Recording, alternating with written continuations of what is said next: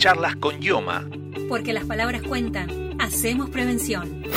Hoy les queremos hablar de una enfermedad que no produce síntomas, que afecta a una de cada tres personas y cuyo Día Mundial se celebró recientemente, la hipertensión.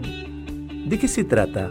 Es el aumento de la presión sanguínea y uno de los principales factores de riesgo de infarto y otras complicaciones.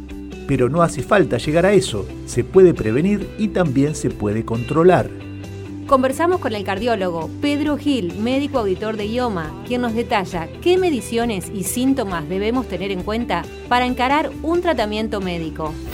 Se considera hipertensión arterial a toda persona que después de tres tomas tiene arriba de 140-90 milímetros de mercurio. Cuando provoca síntomas, el más preponderante es la cefalea, sobre todo a nivel occipital. Pero también los pacientes nos dicen en el consultorio que se sienten cansados, decaídos, con dolores musculares y a veces se levantan más cansados que cuando se acostaron. Pero una de las cuestiones que vuelven a la hipertensión tan peligrosa y problemática es que puede ser asintomática. Así lo explica Débora Balbachán, médica especialista en medicina general y familiar y coordinadora del área de prevención cardiovascular de la Dirección de Prevención de Enfermedades No Transmisibles del Ministerio de Salud Provincial.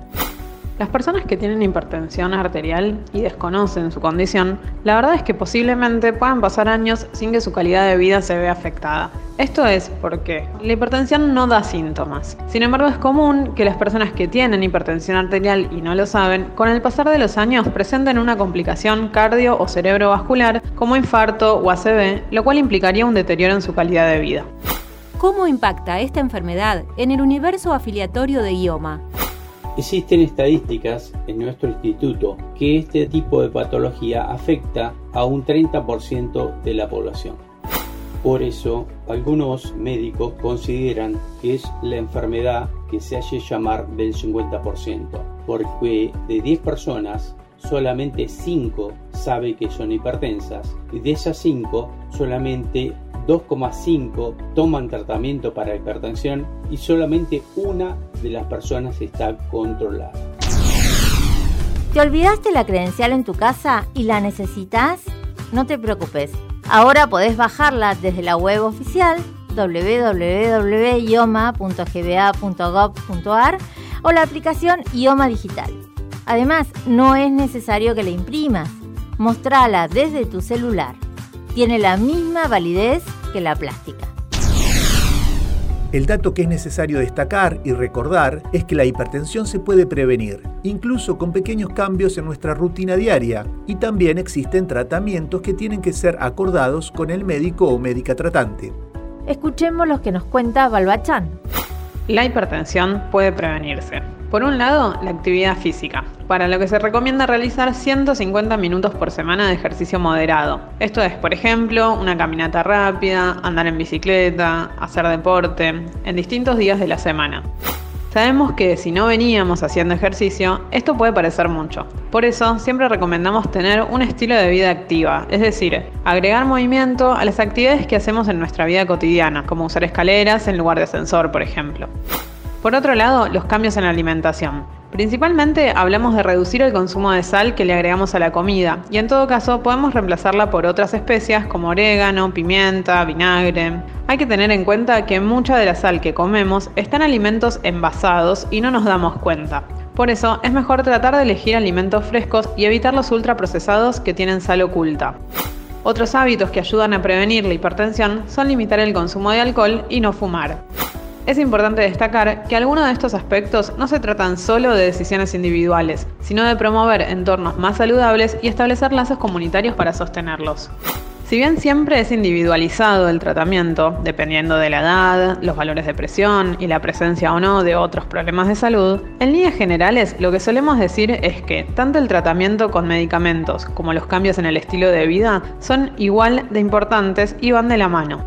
Pensar en el tratamiento de la hipertensión únicamente con medicamentos es insuficiente. Son importantes los entornos saludables que facilitan los cambios de hábito y las redes comunitarias que ayudan a sostenerlos. Luego de haber tenido COVID, muchas personas se quejan de sufrir palpitaciones, dolor de pecho, disnea, hipertensión o fatiga extrema, incluso tres meses después de haber sido dadas de alta. Pero no es el único efecto que nos dejó la pandemia. Escuchemos a Pedro Gil. La pandemia ha contribuido a que personas no hagan la consulta en forma oportuna y la gente que ya estaba tomando medicación para hipertensión no se controló adecuadamente y eso ha hecho que aumente el número de casos tanto de hipertensión, el número de infartos como de ACV con una secuela motora importante. Para controlar tu presión arterial, más allá de llevar una vida sana, siempre es recomendable realizar al menos una visita anual a tu médico o médica. Para ello, contá con la cobertura 100% que ofrecen los policonsultorios de IOMA. ¿Te gustó este podcast? Todas las semanas subimos un nuevo capítulo de Charlas con IOMA. Escuchalo en Spotify, Anchor, eBooks, Google Podcast o YouTube. También podés encontrarnos en nuestro sitio web www.ioma.gba.gov.ar en donde te enterás además de todas las novedades de tu obra social. Charlas con Yoma. Porque las palabras cuentan. Hacemos prevención. 6x6. Programa de Reconstrucción y Transformación Provincial.